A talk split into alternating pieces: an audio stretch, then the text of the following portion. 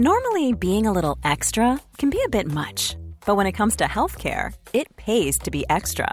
And United Healthcare makes it easy with Health Protector Guard fixed indemnity insurance plans. Underwritten by Golden Rule Insurance Company, they supplement your primary plan, helping you manage out of pocket costs without the usual requirements and restrictions like deductibles and enrollment periods. So when it comes to covering your medical bills, you can feel good about being a little extra. Visit uh1.com to find the Health Protector Guard plan for you. Hola, soy Juan Maldacena. y te recomiendo que escuches Coffee Break para enterarte de las últimas noticias de la ciencia.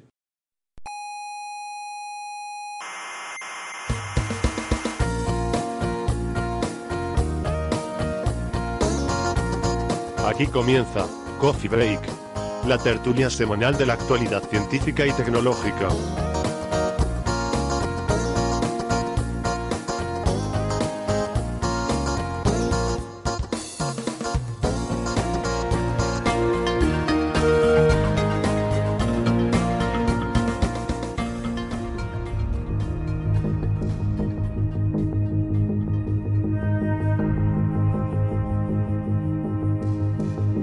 Cosmología moderna se infiere que el 95% del contenido total de materia y energía del universo actual es desconocido. Como sacado de una película de ciencia ficción, y hasta que no se conozca de qué se trata, a esto se le ha llamado materia oscura y energía oscura. Bienvenidos a Señal a Ruido, hoy al lado oscuro de la señal. Soy María Martínez y les hablo desde el Instituto de Astrofísica de Canarias, antes de presentarle a los contertulios de hoy, les recuerdo que si están en Tenerife, también puede sintonizarnos en Icoden Radio y en Radio El Día. Para contactar con nosotros también saben que estamos muy presentes en las redes sociales, así que cuando quieran. Y ahora sí les presento a los contertulios de hoy. Como comenté por Facebook, íbamos a tener a dos expertos en, en este lado oscuro. Primero, saludamos a Ángel López, que se encuentra en Sydney, y que bueno, se ha unido a nosotros a, unas horas un poco intempestivas. ¿Qué tal Ángel? Muy bien, ¿qué tal? Buenas tardes. Y bueno, el otro experto lo tenemos aquí más cerca. ¿Qué tal José Alberto? Hola, ¿qué tal? Buenas. Y un poco ya para relleno tenemos además un montón de físicos solares, así que bienvenidos Andrés, Carlos y Héctor. Hola. Hola, ¿qué tal? Aquí rellenando. Yo no sé si eh. has dicho que Ángel está en Australia. Sí. Creo que he dicho que estaba en Sydney, pues no sé, ya no me acuerdo. Estoy, estoy en Sydney. ¿Qué hora es para ti ahí? La una y diez de la mañana. Pues de la mañana quiero decir de la madrugada. Sí, sí. Del futuro. Del futuro. Del futuro, exacto. Es mañana, ¿no? Es mañana. Del futuro. Es mañana, es mañana. Para vosotros es mañana. Qué bueno. bueno, eh, pues como les dije, eh, en este programa básicamente vamos a tratar el tema de la materia y la energía oscura. Eh, pero antes de, entrar en detalles de qué es cada cosa y demás, que de eso se van a encargar los expertos y aquí eh, los rellenos, eh, me gustaría hacer un poco de, poner, poner, un poco en contexto de escalas mm, la materia y la energía oscura. ¿no? bueno, está claro que a escalas cotidianas, incluso me atrevería a decir que el sistema solar, donde uno más o menos se maneja bien con un universo euclidio, todo parece que encaja. Cuando uno se pesa en una báscula, si algo no encaja, claramente la báscula está mal. Pero ya a escalas galácticas o escalas de cúmulos de galaxias, en el mundo donde la física que, básicamente gobierna todo es la relatividad general y el espacio, el espacio-tiempo es claramente en euclidio, parece que nuestras básculas lo que nos dicen es que hay mucha más masa de la que vemos en forma de materia ordinaria. Con materia ordinaria me refiero a estrellas, planetas, etc. Decir ahí que la báscula no funciona, bueno, es una opción. Pero claro, la relatividad general, y como se ha demostrado recientemente con el descubrimiento de las ondas gravitatorias, es una teoría bastante robusta, por lo menos a estas escalas galácticas. Por tanto, hoy en día la línea de pensamiento mayoritaria es que a, las escalas galácticas las estructuras, las, las estructuras que conocemos están hechas de materia ordinaria y además, y no solo además, sino además en gran parte, de materia oscura.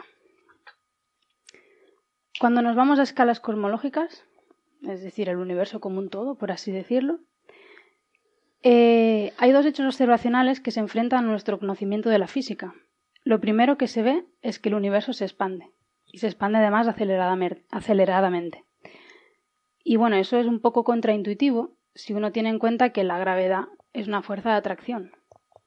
Entonces, si hay algo que nos está separando, hace, expandiendo el espacio-tiempo, pues es un poco eh, lo que uno nos espera, ¿no?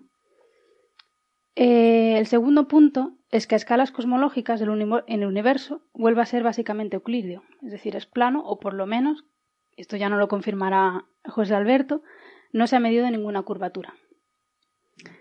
Y por tanto, si aceptamos de nuevo que la relatividad general es una buena teoría a estas escalas, pues no hay más remedio que meter otro ingrediente. Y este ingrediente es la energía oscura. Es decir, todo el universo estaría impregnado por algo que se le, ha, se le ha denominado energía oscura. Esta energía oscura, por definición, básicamente ejercería una presión negativa que significa que haría que las masas se repelieran, ¿vale? Y así expandiendo el universo aceleradamente y además obligando a que éste fuera plano. Resumiendo, que del contenido de masa y energía del universo actual, en las estructuras el 5% es masa ordinaria, es decir, estrellas, planetas, nubes de gas interestelar, etc.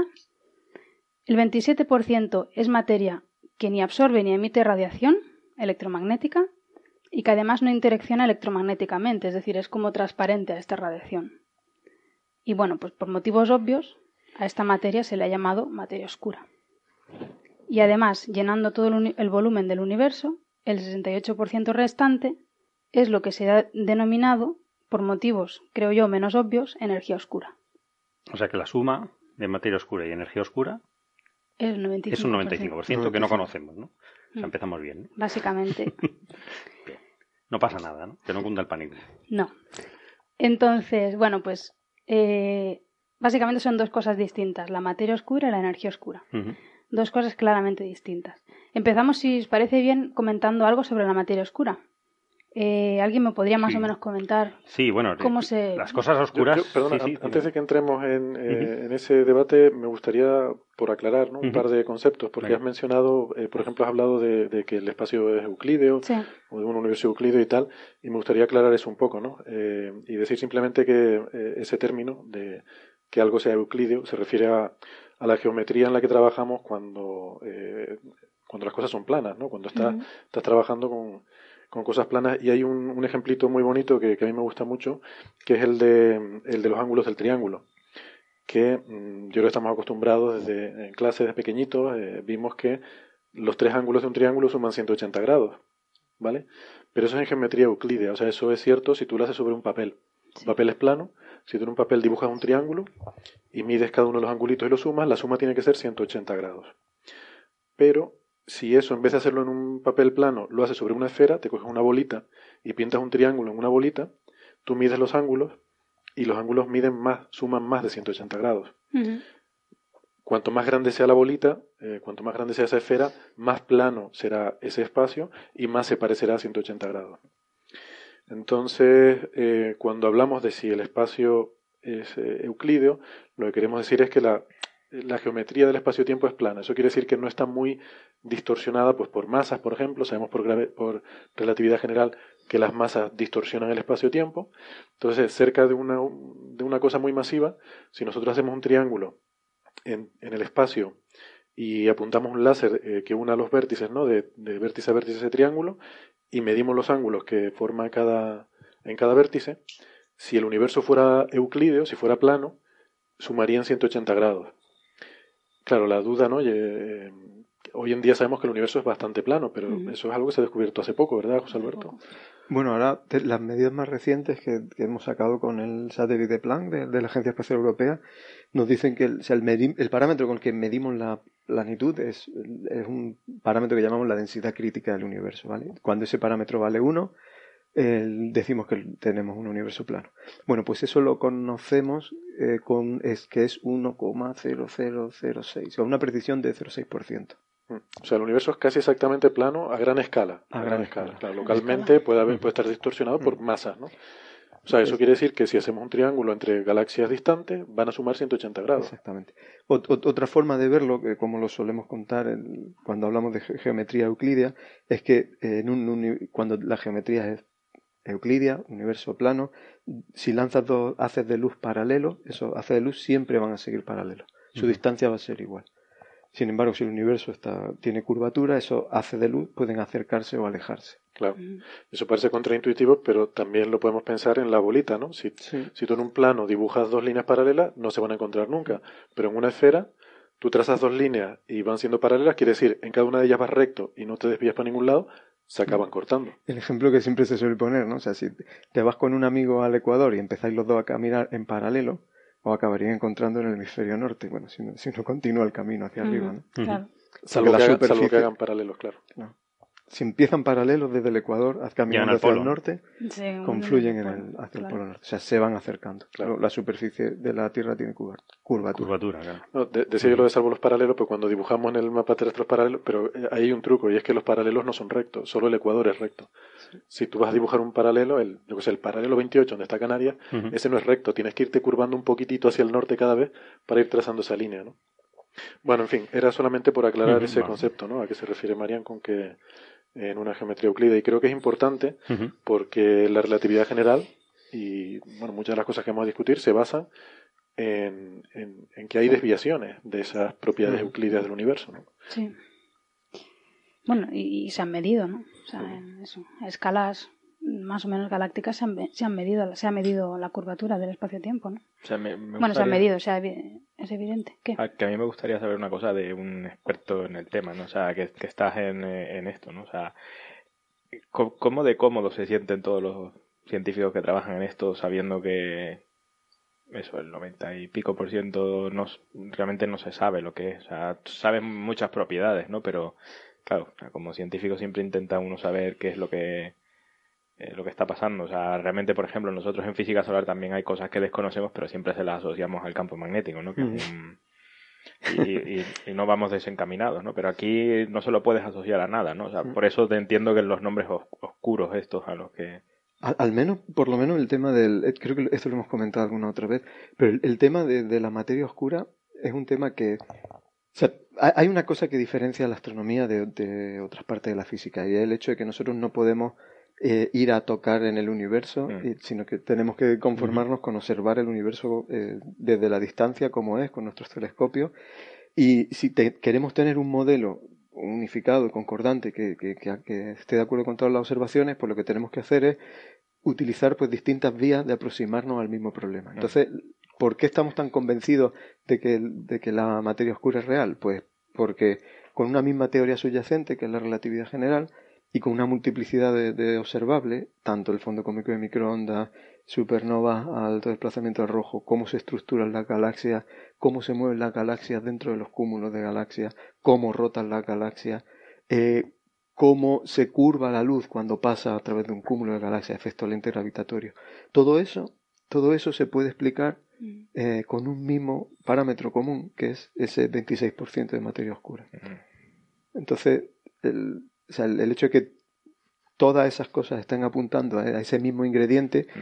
pues te da confianza. Ese sí, el otro, eh, a mí la Y el de la energía oscura, claro, eh, eh, hay, hay menos evidencia, o sea, em, empezamos con la evidencia de la supernova, ahora el, fondo cósmico de microondas independientemente también muestra que solo utilizando el fondo cósmico de microondas es necesaria la energía oscura. Vale, antes de profundizar en todo esto, porque si no la gente se va un poco a perder, vamos a empezar a, definir qué es cada cosa, ¿no? Materia oscura, vamos a empezar. Eh, más o menos, eh, ¿cuál fue la primera vez que se, pues, yo creo la hipótesis esta? Bueno, las, las cosas oscuras siempre se han siempre se ha usado el término oscuro o invisible para las cosas que no se saben lo que son, pero que luego se acaban conociendo de alguna forma, ¿no? Que yo creo que invisible pega más, ¿no? invisible siempre pega más en las compañeras invisibles de las estrellas. Eh, cuando se observó Sirio, por ejemplo, en el siglo XIX, en 1844, Bessel vio Sirio y vio que había en la órbita, en el movimiento de Sirio, pues había un problema. Entonces se lo atribuyó a una compañera invisible. Ese, tipo de cosas es normal. Luego, unos 20 años más tarde, se supo que, que estaba Sirio B que estaba afectando la órbita, ¿no? Eh, esto es, una cosa bastante normal, ¿no? Eh, tanto viendo velocidades de estrellas o, viendo eh, de todo, ¿no? cúmulos galácticos o lo que sea. En, en, el primer, uno de los primeros estudios del primer modelo de rotación de la galaxia, por ejemplo, Jacobus Captain, holandés, del, en 1922, curiosamente, que era el año en que murió, en que falleció, se había jubilado un, año antes, pero sacó ese, artículo, que habla de materia oscura como si nada, es decir, sin definirla, es decir, mm, simplemente que no le cuadraban las cuentas, veía la relación entre la masa y la, luminosidad de las estrellas en la galaxia y dice que, le faltaba, ¿no? que, había más masa de la, de la que podía contar, de la que podía estar viendo en ese momento. Le pareció completamente normal, ¿no? Eh, y puso, dice, pues eh, tendremos que, tenemos que encontrar una manera de estimar la materia oscura del universo, lo dice así directamente, ¿no? El problema es que él... él o sea, yo creo que él originariamente ahí estaba pensando en nubes, en Sí, en gas, en gas. Normalmente cuando se hablaba... Eh, gas, eran cosas que no brillan. de gas, tu detección, pues que no las detectas porque son muy débiles, pero que están ahí. Sí. Que y no creaba ningún problema. Es simplemente que un fallo de, pues como de toda medida tiene su fallo, sus imprecisiones, ¿no? Lo que pasa es que él dijo que, que eso no puede ser mm, excesivo esa cantidad de materia, ¿no? Porque si no, no, no, cuadraría con, con, la cantidad de masa derivada por otros medios como las estrellas binarias. No, le dio demasiada importancia, ¿no? Eh, Oort, el de la nube de Oort, Jan Oort, también que fue estudiante suyo, también eh, tuvo otras medidas en, en, velocidades de, las estrellas cerca del Sol, pero realmente el, el primero que, que realmente detectó que esto era, era una pérdida, era un, era, podía ser un problema. Era un poco eh, Fritz Zwicky, ¿no? Alberto, tú nos comentabas, ¿no? Sí, este hombre astrónomo, la verdad es que era un, tipo muy peculiar, tenía un carácter eh, fuerte eh, era búlgaro de origen y bueno, pues e, este hombre se dedicó a estudiar el movimiento de la galaxia en el cúmulo eh, galáctico de, Coma, ¿no? Y bueno, pues encontró que las galaxias en ese cúmulo se movían a velocidades descomunales, del orden mil kilómetros por segundo son las velocidades típicas de la galaxia. Y claro, cuando luego intentaba explicar, fue el primer astrónomo que... Quiere decir una respecto a otra. Sí, eh, sí, exactamente. Las la, velocidades características típicas alrededor del, centro de gravedad del cúmulo es del orden de mil kilómetros por segundo. Y el, eh, fue el primer astrónomo que, aplicó lo que luego nosotros en astronomía venimos llamando el teorema del virial, que, bueno, que es una forma de relacionar cómo te mueves con la energía gravitatoria del sistema. Y bueno, pues encontró que para explicar eso eh, necesitaba una cantidad de masa que era muchísimo mayor que la masa de de, que la suma de las masas de todas las galaxias que él observaba. Para eso necesitaba convertir la luminosidad de las galaxias en masa, con las relaciones que tenía en esa época. Pero bueno, aún así no daba cuenta de ello. Y bueno, pues. Sí, creo que se, equivocó en un orden, en, orden 10, factor 10, pero, pero, pero, dio en el problema. Fue el primero que, puso el, de forma clara esa, esa, evidencia de que hace falta mucha más masa que, la que vemos. Lo que pasa es que él no, sabía la, constante de Hubble, lo que valía, es decir, tenía, tenía muchas imprecisiones en, ese momento, ¿no? En, los años 30, ¿no? Luego, eh, por lo visto, en el 39 estaba eh, Horace Babcock, que estaba viendo la, la, galaxia de Andrómeda, que es una, cercana a nosotros, y estaba viendo la relación entre la masa y la luminosidad, ¿no? En, midiendo en esa, a lo largo de esa, de esa galaxia, ¿no? Y vio sorprendentemente que eso aumentaba, esa relación aumentaba, es decir, yéndose hacia afuera, hacia, desde el centro hasta hacia afuera en la galaxia, lo normal es que te fueses quedando sin masa. O sea, si es una galaxia espiral, pues en el, centro hay más masa y en, las afueras pues se va diluyendo. Pues él vio que no, que eso no solamente se mantenía constante, sino que además aumentaba, ¿no? Y dijo que esto, que esto no, no cuadraba y que bueno, que podía haber varias opciones, ¿no? No lo, no lo atribuyó a que había una masa invisible porque lógicamente parece un, un salto cuantitativo bastante importante atribuirlo a algo algo que no se ve es algo suele ser la última opción ¿no? dijo pues bueno eh, sino que puede haber un problema de, de la absorción de la luz que, que no estaban entendiendo o una dinámica de la propia galaxia de Andrómeda en, localmente que las que se movía de forma diferente en unas zonas que en otras no que por cierto eh, Babcock era era físico solar. Mm. Bueno, es hijo de otro físico solar, de Harold Babcock, que los dos publican mucho, Babcock y Babcock, ¿no? El padre había hecho la distribución de campos magnéticos del Sol y el hijo él es del modelo Babcock-Layton del ciclo de dinamo solar, de la polaridad. O sea, es un, señor bastante, bastante importante ¿no? en todo esto. ¿no? Lo que pasa es que, bueno, eh, no, no se enfrentó al problema como tal. O sea, no dijo, bueno, aquí es que me falta materia que no, que no veo, ¿no? Fue luego bastantes años más, más tarde. bien puso en duda las bases físicas de las cosas, ¿no? Sí, sí, sí, sí. Planteó el problema, pero tampoco. Bueno, mm. dijo que igual habría que modificar las leyes de la dinámica. Sí, sí. Pero eso es muy gordo. Sí. Pero quiere decir que, bueno, se fue por el otro camino. Se fue por el otro camino, pero que es igual de válido, ¿no? Y, ya veremos, en ese momento sí, claro. Ya veremos que ahora también, ¿no? luego, en los años 60, en los años 70, estaba Vera Rubin y Ken Ford, en estadounidenses. Eh, Vera Rubin es, es, importante porque bueno, es, la primera mujer a la que le dejaron usar instrumentos en el observatorio de Monte Palomar, de tocar instrumentos ¿no? para, para observar. ¿no? que es terrible lo, lo, que, ha, lo que han tenido que pasar las mujeres en astrofísica, ¿no? Y, no hace tanto, ¿eh? Y no hace nada, o sea, de los años 60. Años 60. Eh, está, está, viva todavía Vera Rubin y fue candidata este año y yo creía que le iban a dar el premio Nobel. Eh, que fue una pena que no, que no lo recibiese, pero vamos, yo creo que, que, a lo mejor el año que viene le puede caer, ¿no? Eh, ella fue la primera que no solamente planteó el problema, sino eh, que además lo sostuvo y lo mantuvo y tuvo que luchar mm, contra viento y marea para explicar que realmente eh, o bien no se aplicaba la dinámica newtoniana, en, porque observaba la, la, distribución de velocidades en las galaxias, o, o por lo menos hay un 50% de materia que no vemos, de materia oscura, que está recubriendo la galaxia en lo que se llama el halo, el halo galáctico, ¿no? Me gustaría saber qué excusas le daban, ¿no? Cuando para minimizar sus su, resultados, ¿no? O sea, si no le dejaban tocar instrumento, pues imagínate, era muy pues obvio. Que ignorarla, ¿no? Era muy obvio lo que Sí, ahora, ahora están un poco como con Galileo intentando limpiar la imagen de, de quien se metieron con ella y intentando decir que fue efectivamente la primera que detectó materia oscura, que, que lo planteó, ¿no? Quizá, quizá no es del todo cierto, pero bueno, es una persona muy importante de la astronomía con y con mucho mérito. Pasó algo parecido, ¿no? el, el, resultado de Swiki la gente prácticamente lo ignora tampoco. Sí, ¿no? Eh, de hecho, es más conocido Ort muchas veces, eh, salen muchas veces los papeles, pero Zwicky fue el, primero que un poco lo planteó, ¿no? Pero bueno, estas cosas son, la historia pues un poco se, se, va, se va deformando, ¿no? Eh, luego se han ido haciendo cálculos más precisos y es, es más del 50% de la, materia, de la materia que no se ve, que es necesaria para explicar las velocidades de rotaciones en las galaxias, ¿no? llegas a, a un 85%, ¿no? O una cosa así, ¿no? es, es, la mayoría de la, de la materia, de la masa de una galaxia no, no la estamos viendo. No está en forma de estrellas, no emite y debería estar ahí. ¿No? De, alguna forma, ¿no? Que ahora... Por eso, por eso decía yo que no, no, me gusta mucho el nombre de materia oscura, aunque ahora escuchando ustedes la introducción, escuchándole la introducción histórica, ahora lo entiendo un poco mejor, ¿no? eh, pero, o sea, probablemente viene de, de, de, motivos históricos, porque realmente, si yo pienso en algo oscuro, pienso en algo oscuro, pero, pero opaco, o sea, claro. que si, si yo pongo algo oscuro delante de una luz, me tapa la luz. Sí. Entonces, si algo oscuro pasa delante de una estrella, me tapa la estrella, pero no es el caso con la materia oscura. La materia oscura es más bien transparente. Es transparente, sí. Sería invisible, o sea, la luz puede pasar y, y por eso no la, no la vemos, ¿no? Porque las nubes de gas sí que las vemos. Hmm. Porque, porque son opacas, porque nos tapan el centro galáctico. No vemos el centro galáctico, pues está, está cubierto de nubes.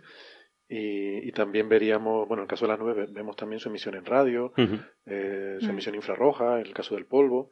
O sea, que no es simplemente algo oscuro, pero probablemente, originariamente, eh, no recuerdo, Carlos, quién, quién decía que fue el primero en, en, plantear el problema, pero claro, tú hacías tus medidas de, de la masa que debe haber en la galaxia. Zwicky, es, está reconocido por casi todo el mundo. El primero que hacías sus medidas de que brilla tanto, luego debe tener tanta masa, entonces a lo mejor eh, la materia oscura que él postulaba era materia normal, normal, pero, pero que no. de polvo, gas. De hecho, aunque no se habla mucho tampoco de eso, en, en el, nuestro universo local hay materia ordinaria oscura. En el sentido de que o sea, no vemos todo, toda la materia ordinaria. Creo que hablamos de eso, la materia perdida la materia normal, perdida, materia barónica, materia eh, ordinaria. Pues hay materia ordinaria que, que no nos vemos, falta. Que no, vemos, pero porque está en formas que o bien son objetos colapsados, no sé, un planeta, no, no emiten luz. Uh -huh. o, o, bien es gas en una fase eh, que es, es lo suficientemente eh, está ionizada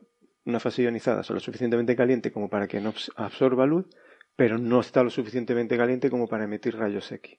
Un gas que esté en temperatura entre 10.000 grados y, y, un millón de grados está en un rango en el que ni lo observas porque no es neutro, uh -huh. ni puedes ver su emisión en rayos X. Y ese gas es prácticamente invisible. Claro. Uh -huh.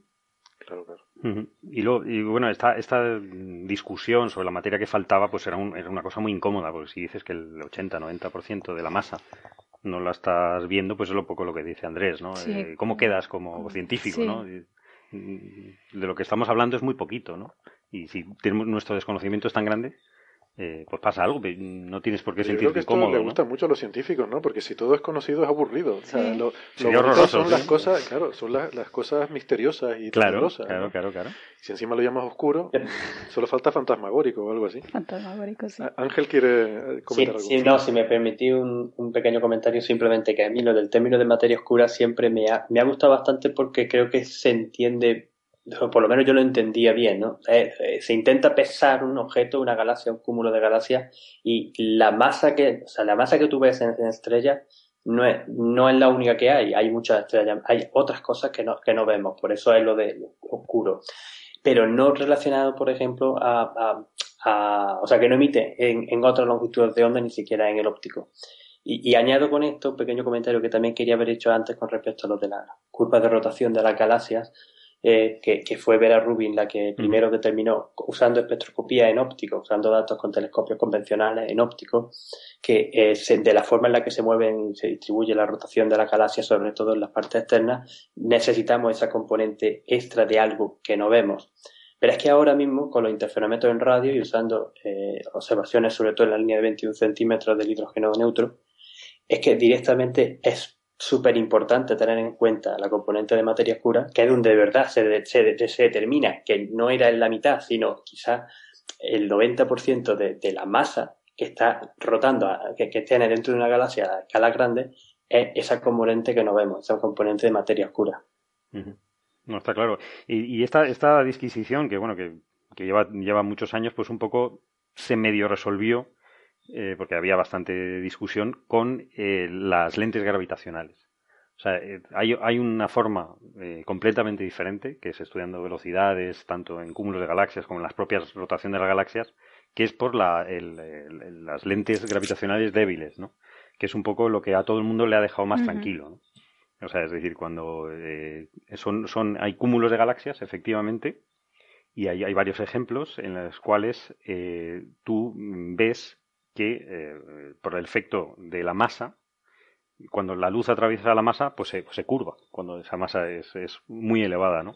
Entonces, en esos cúmulos que hay muchísimas galaxias, tú ves que hay en ciertos casos que están atravesando por línea de visión, por donde estamos nosotros situados, por casualidad realmente, estamos viendo que se está deformando la luz, las, las imágenes de las galaxias están deformadas y eh, podemos inferir de forma indirecta ¿Qué es lo que está deformando? ¿Qué masa está deformando eh, la luz de las galaxias que están detrás? Eh, pueden ser unas deformidades muy grandes o pueden ser unas deformidades estadísticas. ¿no? Eh, eso, eso es bastante, bastante definitivo porque al final, si, si haces los cálculos, ves que hay una masa enorme que está entre las galaxias, entre los cúmulos de galaxias y nosotros, que efectivamente es invisible más que oscura, ya me gusta más la palabra invisible, es decir, no la estás viendo. No, está emitiendo, luego no estás viendo, pero la estás detectando. O sea, entre comillas la no está emitiendo ni absorbiendo, por eso ni absorbiendo. Por eso digo yo que no me gusta oscura. Claro, no, Entonces estamos de acuerdo, apoyamos todos la moción de cambiar el nombre. Materia invisible. mandamos a la IAU cambiar la definición de materia oscura por invisible. Y de hecho, en esto del de, weak lensing, las lentes gravitacionales débiles, eh, hay un caso eh, paradigmático que es el, el, cúmulo de la, de la bala, en el cual hay una, una colisión ¿no? de, de, cúmulos, creo que es, ¿no? en el cual eh, la, la, materia oscura que se mm, deduce por los cálculos que se hacen de la, la, deformación de la luz a lo largo de, de, esa, de esa materia, pues esa materia está desviada con respecto, o sea, la, la materia oscura, el resultante que se calcula, se ve que está desplazada con respecto a la materia visible, eh, resultante del choque de esas dos, ¿no? Eso mm, para muchos es muy difícil de conciliar con un cambio en la, en la física. ¿Qué quieres decir desplazada? Que, que no, está no, coincide. no están solapadas. exactamente. Tú ves en el, el, cruce de las dos galaxias, lo ves en proyección en el plano del cielo. Entonces, eh, esa, esa, esas dos galaxias en interacción eh, bueno, esas galaxias tienen masa que tú ves y, esa masa, eh, como la parte de materia ordinaria, eh, como la materia ordinaria, pues siente efectos de presión y bueno, pues cuando cruza uno sobre otro, pues se produce un frente de choque y bueno, pues eh, ves la zona donde tienen la materia ordinaria. El caso es que como la materia oscura es básicamente acolisional, no tiene efectos de presión, pues es como si pasara uno sobre el otro de forma que no se enterase. Entonces ves que eh, mientras que la materia ordinaria pues está todavía en la zona del frente de colisión, en los centros de materia oscura ya han pasado y, están desplazados espacialmente. Y eso es muy difícil de conciliar cambiando la, teoría de relatividad, tanto la relatividad general como la teoría de Newton. O sea, ahí parece que te dice claramente que hay algo que no interacciona entre sí, entre sí mismo, eh, mientras que la materia visible, efectivamente, frente, hay un frente de choque, hay una especie de, onda, la materia oscura se queda ahí tranquila y no interacciona entre sí. La materia oscura pasa. Pasa, pasa, olímpicamente. Las propiedades de que no son, eh, no sienten colisiones y tal, estos son eh, ¿Cómo se ha llegado a esta conclusión? Es porque como no tiene, o sea, casi todos estos efectos son, efectos de presión. como la materia oscura, o sea, lo único que tiene son efectos de gravedad. ¿Vale? Entonces. Eh... digo, ¿eso son, es un postulado o, esto, o en este caso es una observación. No, pero eso, digo, en este caso es una observación. si esas, esas, propiedades son inferidas de, ese, de este tipo de observaciones. Sí, pero, pero, pero son los ingredientes que tú necesitas, por ejemplo, cuando haces la descripción, de descripción del universo como un todo. O sea, cuando tú pones los ingredientes que necesitas para explicar, por ejemplo, el fondo de microondas, pues la materia oscura, o sea, solo tiene, siente efectos de gravedad y si está formada por partículitas, eh, las que sean, no desconocemos cuál es su naturaleza, eh, pues cuando cruzan una sobre otra, salvo efectos de gravedad, que es altamente improbable que una partícula choque con otra, ni siquiera con estrellas, o sea, no es tan raro. O sea, si dos galaxias cruzan una sobre otra, no se va a chocar una estrella nunca con otra. Están casi vacías, claro. Están prácticamente vacías. Pues es la misma imagen con, con materia oscura. Es como si tuviéramos una galaxia. Vamos a explicar esto un poquito más, porque me gustaría aclarar este concepto a la gente, ¿no? Que las galaxias son como enjambres. Son como enjambres de abejas, las estrellas son enjambres, y si, si, chocan dos enjambres no quiere decir que choquen dos abejas unas con otras. Las galaxias están mucho más separadas las estrellas de lo que están las abejas en un enjambre, muchísimo más separadas. Entonces, dos galaxias que chocan, en realidad las estrellas pasan a través unas de otras, pero su gravedad la eh, afecta, ¿no? O sea, las estrellas de una galaxia se ven afectadas por la gravedad de la otra. Entonces, cuando tú ves una simulación de un choque de galaxias, parece como que mm, las galaxias eh, como si se produciera un, choque y una fragmentación, pero realmente las estrellas no chocan entre sí. ¿no? Em, sin embargo, las nubes de material, de, gas, las nubes de gas que contienen, pues sí que de alguna forma, lo que decía José Alberto, ¿no? al chocar las galaxias, sufren una fricción, ¿no? se, se rozan entre ellas y como que se quedan atrás. ¿no? Mientras que la materia oscura, lo que se ve es que simplemente pasa como si fuera fantasmagórica, como si no sigue su camino. Pero justo porque, claro, la, interacción que hay en los dos casos son completamente diferentes, ¿no? Uno son interacciones gravitatorias y el otro ya es una interacción electromagnética, ¿no? Exactamente. la clave es esa, que, no, no tienen interacción electromagnética. O sea, que esa es una de las observaciones que nos lleva a pensar que no es materia ordinaria, que no es polvo, que no es gas, sino que es un tipo de materia que tiene un comportamiento diferente, ¿no? Que en ese sentido eh, que, es transparente también a la materia, o sea, que atraviesa la materia. ¿no? Yo creo que ese es un elemento muy importante para entender lo que es la materia oscura. Bueno, la cosa es que eso, a escalas galácticas, a escalas de cúmulos de galaxias, yo creo que desde los años 80 y, hoy en día ya eh, nadie se, bueno, seguramente hay gente que se lo plantea, pero son muy pocos, ¿no? Los que se plantean que posiblemente hay que modificar las leyes de la física. O sea, la gente ya, yo creo que la, digamos, la, la vía general es que hay mm, una materia oscura que está ahí. Y ahora la cosa es ver qué, de qué se trata, ¿no? Eh, y eso ha ocurrido pues por lo que contaba Carlos, ¿no? Porque hay un montón de, de observaciones totalmente independientes que apuntan al mismo sitio, ¿vale? Tanto de lentes gravitatorias, lo que comentaba José Alberto de las anisotropías del fondo cósmico, eh, bueno, etcétera, ¿no? Todo apunta a la materia oscura es unido yo creo también a que, bueno, ya hace casi 100 años de la relatividad general y es una teoría que de momento, mira que se la ha aprobado y ha superado todas las pruebas, ¿no? Entonces, si te reafirmas en tu teoría, pues eh, cada vez va, va cobrando más peso, yo creo, la, la hipótesis de la materia oscura. Lo, del fondo de microondas no lo hemos comentado. no, ahora vamos a comentar un poquito ahora. eh, bueno, todo esto son eso, evidencias observacionales, ¿no? Y, un poco también nos hablan de, o nos, deberían de hablar de qué tipo de, de, partículas, bueno, partículas no, qué es la materia oscura. O sea, por, ahora lo que sabemos es que hay una cosa que le vamos a llamar materia oscura, pero ¿qué es? Entonces, bueno, hay varios candidatos, ¿no? Desde el principio hubieron un montón. No sabemos, no sabemos qué, cuál es la partícula responsable, pero bueno, tenemos un retrato robot de cuál puede ser el candidato. eh, porque eh, por distintas propiedades de, de, cómo tiene que o sea, cómo tiene que ser esa materia oscura para explicar eh, pues cómo se estructuran eh, los grandes sistemas en el universo, las galaxias, los cúmulos de galaxias, cómo tiene lugar el fondo cósmico de microondas, etcétera, eh, pues sabemos que ese candidato tiene que ser partículas que no pueden ser eh, nosotros decimos que tiene que ser materia oscura de tipo frío y eso significa eso tiene que ver con la masa que tienen esas partículas vale no pueden ser partículas muy muy muy, masivas porque entonces eh, eh, se volverían relativistas, o sea, no relativistas demasiado pronto.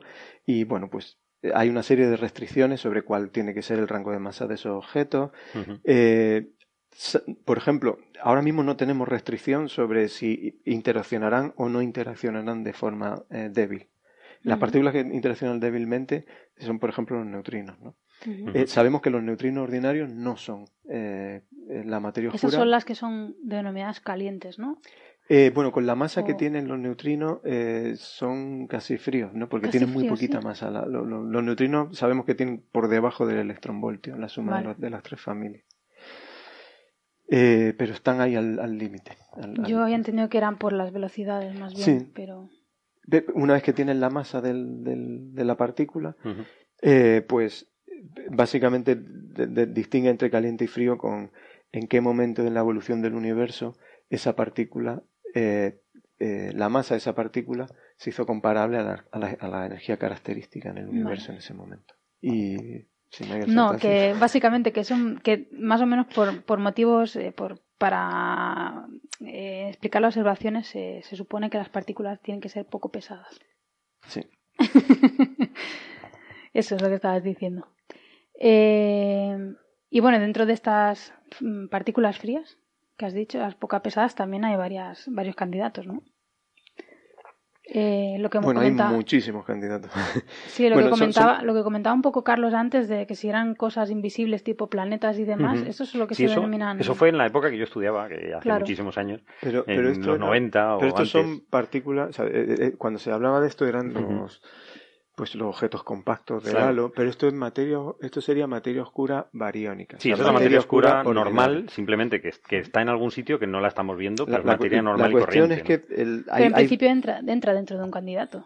Entra dentro de un candidato, pero sabemos que como mucho puede sumar hasta el vale, ahora lo sabemos, sí. Mm. Porque tenemos, tenemos restricciones que vienen, por ejemplo, también de la medida de abundancia de elementos ligeros, y eso nos dicen según nuestra teoría de cómo se forman los elementos ligeros en el universo en los tres primeros minutos, que como mucho se nos puede haber formado el 5%, bueno, la cantidad de, de, materia ordinaria que, debe haber es como mucho el 5%. En el entorno local, por cierto, observamos apenas el 2%. Lo que pasa es que decimos que es el 5 porque tenemos la teoría de esa de la nucleosíntesis y porque es lo que necesitamos para explicar también el fondo de O sea, dicho de otra forma, si todo fuese en bariónica, materia normal, ordinaria, con la que emite, la que conocemos, no saldrían las abundancias eh, que realmente se detectan. Eh, eh, para explicar las abundancias que se detectan, solo, debe, solo llegas hasta el 5%. Hasta el 5% de materia normal, entre comillas normal, materia bariónica. O sea, no puede, si dices que el 26% es bariónico, entonces mm, te cargas, las restricciones de nucleosíntesis. O sea, que eso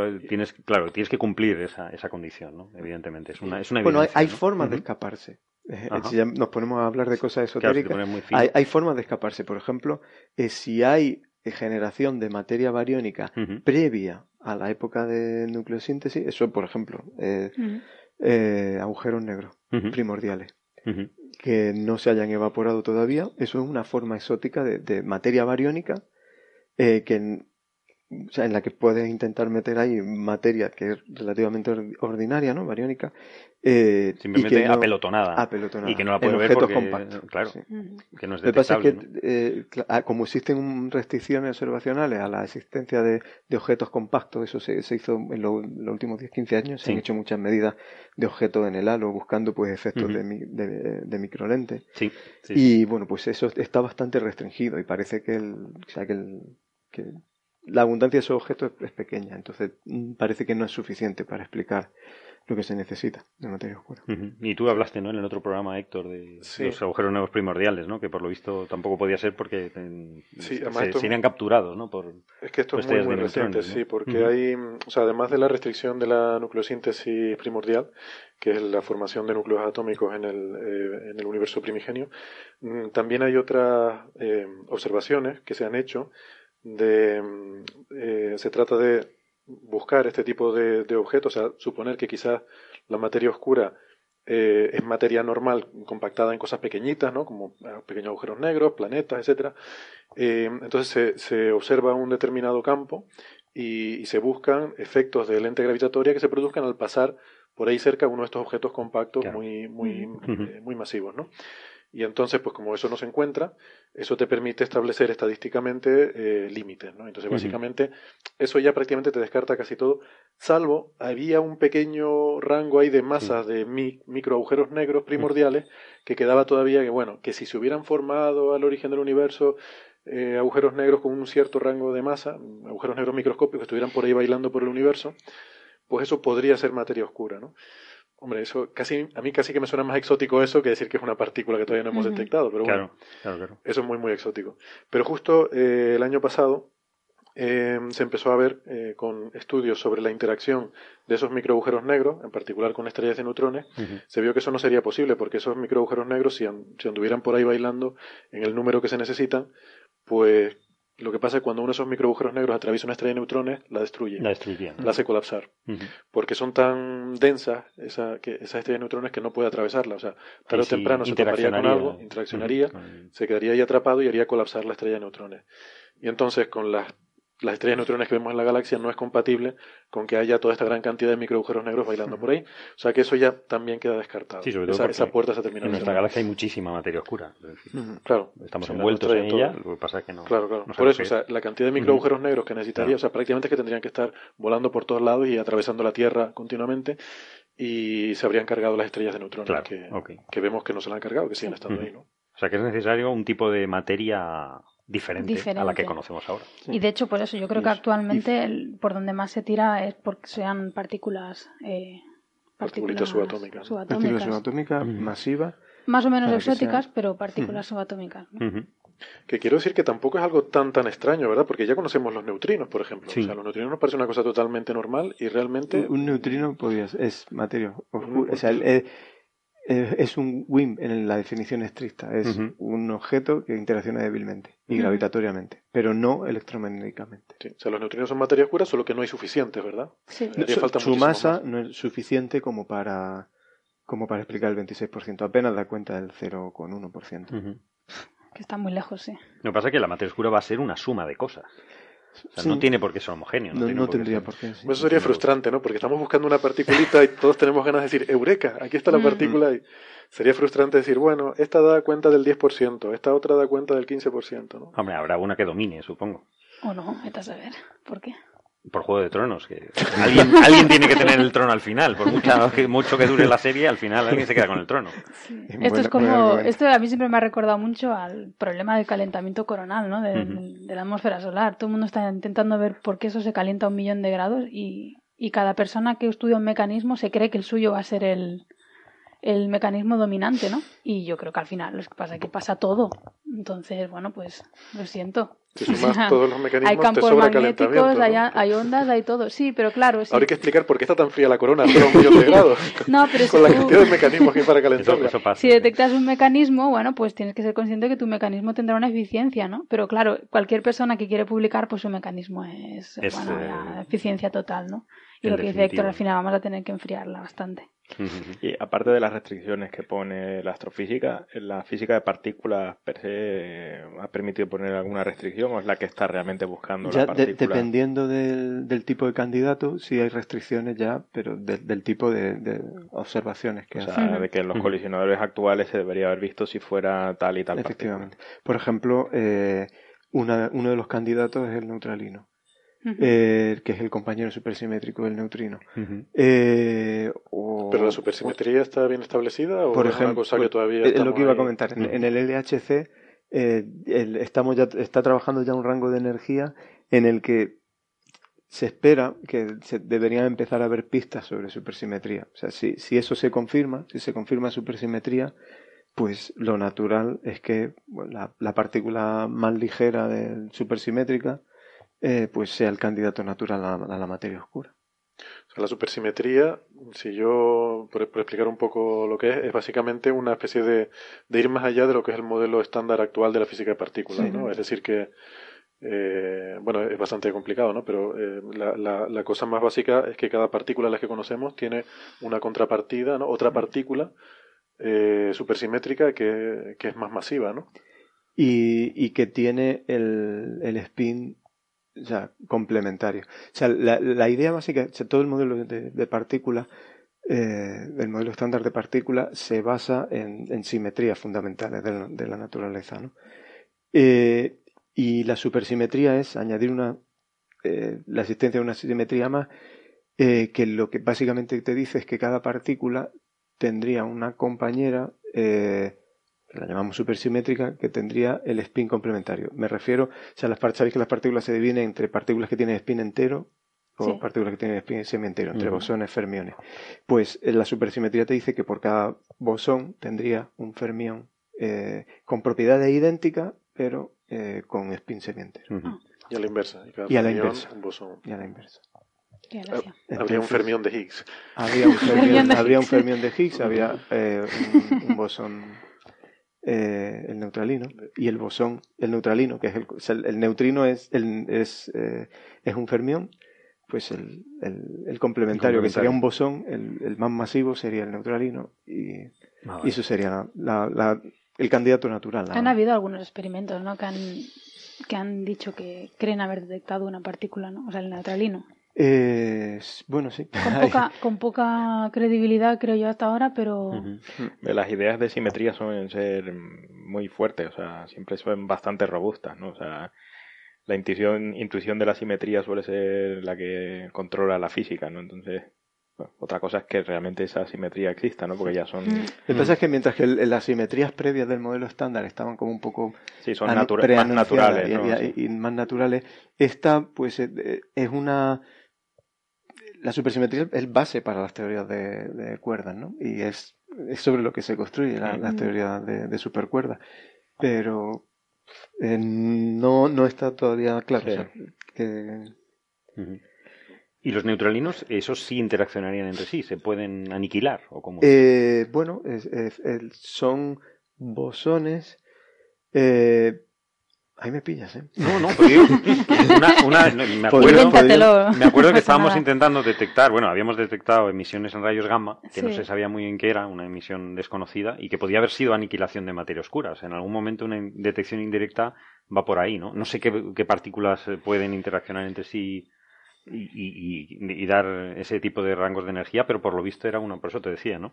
Pero es que hay tantos candidatos de, partículas. había, un exceso de emisión del centro galáctico. Había un exceso de, emisión del centro Se postulaba que puede ser de interacción de partículas de materia oscura. Claro, y yo tenía entendido que era el neutrolino, pero yo ahí en esos temas ya. Bueno, es, una de las posibilidades, sí, que estuvimos discutiendo. Pero es interacción gravitatoria, entonces, simplemente por la mayor densidad, que en algún momento, tiene que, tiene que aniquilarse, ¿no?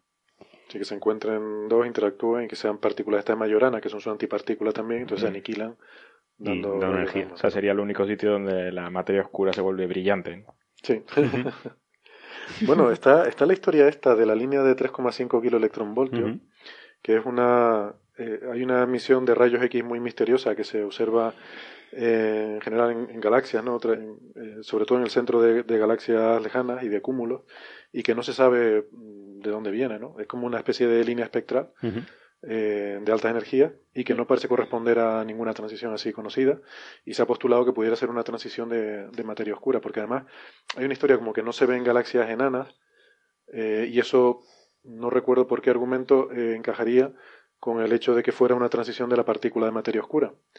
Eh, entonces que ya sería bueno eso era una de las cosas que Itomi nos iba, a sí, eso el satélite sí, pues estaba la cosa si era materia eh, oscura o era una línea de potasio sí pero no, lo entiendo mucho no porque si la materia oscura no tiene interacción electromagnética cómo puede generar una línea espectral es alguna interacción Pues es, supongo que se refiere a algún modelo en particular en el cual sí tiene interacción, ¿no? Porque hay, hay diferentes modelos de. A lo mejor es alguna perturbación con respecto a. O sea, que realmente no es que interacción en cero electromagnéticamente, sino que tenga un residuo sí, de algún tipo. Sí, a lo, mejor es el momento multipolar, yo sé.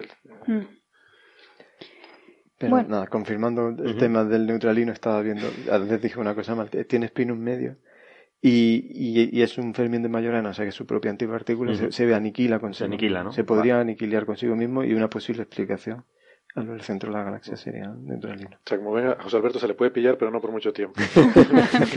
si tiene la Wikipedia a mano. Eh, bueno, pues eh, si os parece bien pasamos, yo creo, a la cosa más tenebrosa, porque si la materia oscura ya es un poco, eh, no sé cómo describirla, la energía oscura ya. Está mal la palabra esa, sería materia oscura y materia tenebrosa. Materia tenebrosa. En vez de, energía. Antes podemos decir qué problemas. Yo es que no, no me lo he saltado deliberadamente. Ah, vale, vale, vale.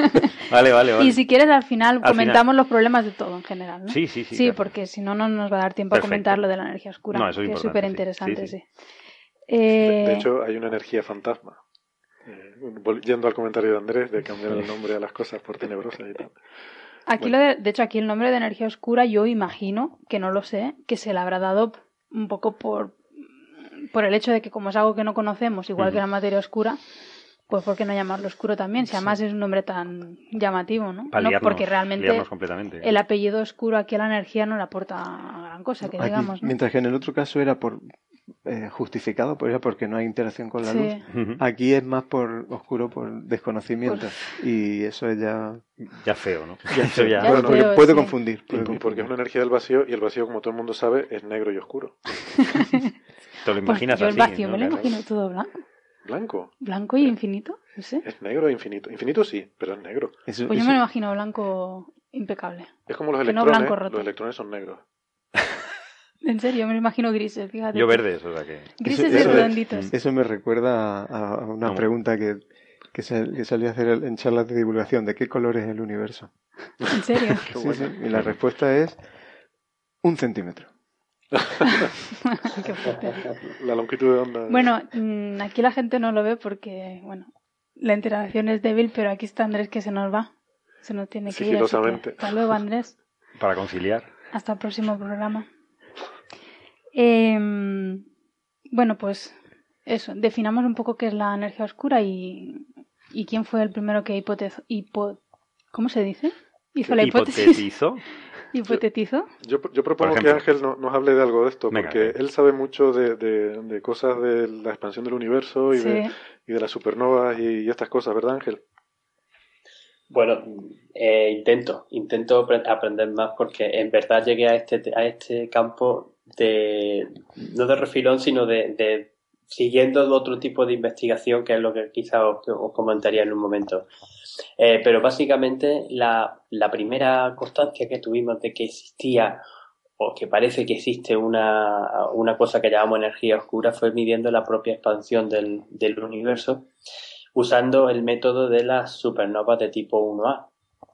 Eh, eso fue durante eh, los años, eh, finales de la, de la década de los 90, en el 96, 97, ya en el 98 cuando se publicaron los artículos científicos, dos proyectos de forma independiente, el Supernova Cosmology Project y el High Set Supernova Search Team, que, que por cierto luego recibirían los dos el Premio Nobel de Física que, Perdona, que si me permites hacer la, la, interrupción para autopromoción, que aquí hemos tenido al doctor Adam Rees, que fue uno de los premios Nobel eh, de toda esta historia, y le refiero al oyente interesado a nuestro episodio, Carlos, creo que era el 42. ahora, ahora mismo me Ahí lo has pillado como Me has pillado, pero lo vamos a resolver. si buscan Adam Rees en el título podrán ver nuestra conversación con, con el profesor Rees, que además es muy interesante porque también es muy buen divulgador y sabe hablar de la de, todo este tipo de cosas a muy buen nivel. disculpa, disculpa la interrupción, Ángel. No, no, no, sin problema, no te preocupes. Yo iba a decir algo al respecto, pero si quieres lo comento ahora. Adam Rees eh, eh, era del HiSet o es del HiSet Supernova Search Team junto con Brian Smith, que es uno de los grandes jefes de la astrofísica en Australia, que está en el, en, el observatorio de Monte Stronlo y es amigo mío. Así que, no sé, si alguna vez queréis que intentemos hablar con él, me lo decís. Lanzo el desafío. Perfecto. Pero lo que Qué bueno, qué Te recogemos el guante, muchas gracias. el guante. Eh, que además, de hecho, salen en esta historia que os quería contar. La cosa es que eh, eh, los, ambos, ambos equipos, de forma independiente, y usando el método de las supernovas de, uno de tipo 1A, midiendo, se supone que esta, que son las supernovas de tipo 1A, sobre todo son explosiones de estrellas enanas blancas, eh, y la explosión ocurre en una determinado, un momento muy determinado de la estrella, ¿no? Cuando la estrella, la enana blanca ha ido aquietando suficiente material de una estrella compañera, eh, este es el método tradicional de, una supernova de tipo 1, y eh, llega un momento en que se alcanza una masa límite y la enana blanca explota. Entonces eso ocurre casi siempre a, a las mismas condiciones. Y por eso se dice que las supernovas del tipo 1A son velas estándar para medir la distancia, porque siempre tienen el mismo brillo absoluto cuando explotan. Eso es porque esa explosión depende de una masa crítica y es solamente cuando se alcanza esa, masa, esa masa cuando se produce la explosión. Efectivamente, son es una masa eh, de 1,38 veces la masa del Sol y que está, no es exactamente la masa de Chanda Seca, pero está por ahí. Eso fue lo que dio pie a decir, bueno, pues vamos a intentar usar estos, estos objetos como mm, medidas a, gran escala del universo, distancias mm, las más lejanas que podemos, que podemos llegar, que seamos capaces de detectar estas supernovas. Algunas veces incluso se veía el puntito de la, estrella, la supernova, y después, usando imágenes profundas, se aparecía la galaxia. Eh, pues con esta técnica, como, como, como comentaba, a finales del siglo pasado, pues se consiguió ver que el universo que se creía que la expansión se estaba frenando por efecto de la gravedad, eso no ocurre, sino que la expansión se está acelerando. Y para explicar este técnico, este, este, este, este fenómeno observacional de que eh, hay algo que, que está haciendo que, que, que se contrapone a la, a la, fuerza de gravedad, se introdujo el término de eh, la energía oscura. Y esto además es muy curioso porque esta eh, aceleración del universo eh, se observa que comenzó hace 5.000 millones de años.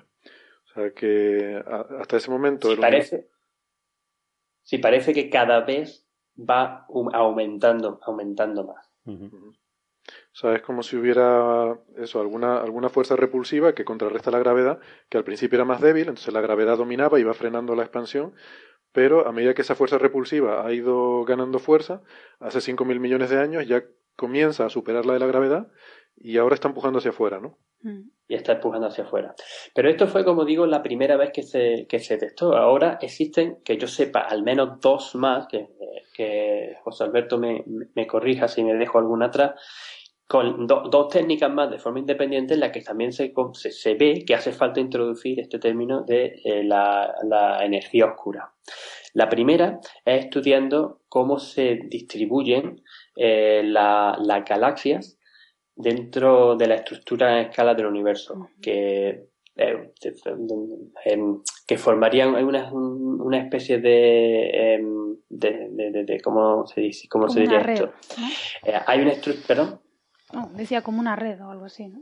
Sí, no, una red, no, pero lo que quería, lo que es que eh, eh, parece que, eh, se, que la materia tiende a, condensarse en zonas muy concretas. Y eso, y eso además va haciendo, expandiéndose con, con, el espacio. Una cosa que se llama las oscilaciones acústicas de, de variones y es una cosa que se puede medir cuando tú tienes cartografiados de galaxias que van muy profundo, hacia distancias muy lejanas en el tiempo, 8.000 millones, 10.000 millones de años en, en, en, en, Redshift, y que se pueden ver cómo se agregan y cómo se hacen los cúmulos de, de galaxias. Y aquí puedo dar una pequeña nota de autopublicidad porque justamente esta, esta técnica, uno de los de los pioneros eh, de los telescopios, de las observaciones pioneras que se hicieron, eh, viene también del, de Australia, ah. viene del telescopio, del telescopio anglo-australiano, que es donde, donde yo trabajo.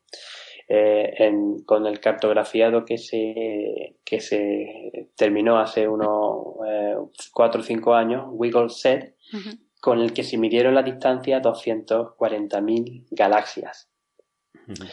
y, y para, para, justificar y para poder este, explicar bien las estructuras, estas que os digo, y estas oscilaciones acústicas de variones, de la estructura a gran escala en estas cuñas muy profundas de galaxias, hace falta introducir el término de eh, energía oscura. Y el número que sale eh, concuerda bastante bien con el número que consigue el método de la supernova. Hay un tercer, una tercera técnica que directamente la puede explicar José Alberto mucho mejor que yo, que es la de medir la distribución, cómo se distribuye, eh, cómo vemos la, la, radiación cósmica de fondo. Hmm. Ahí te dejo a ti.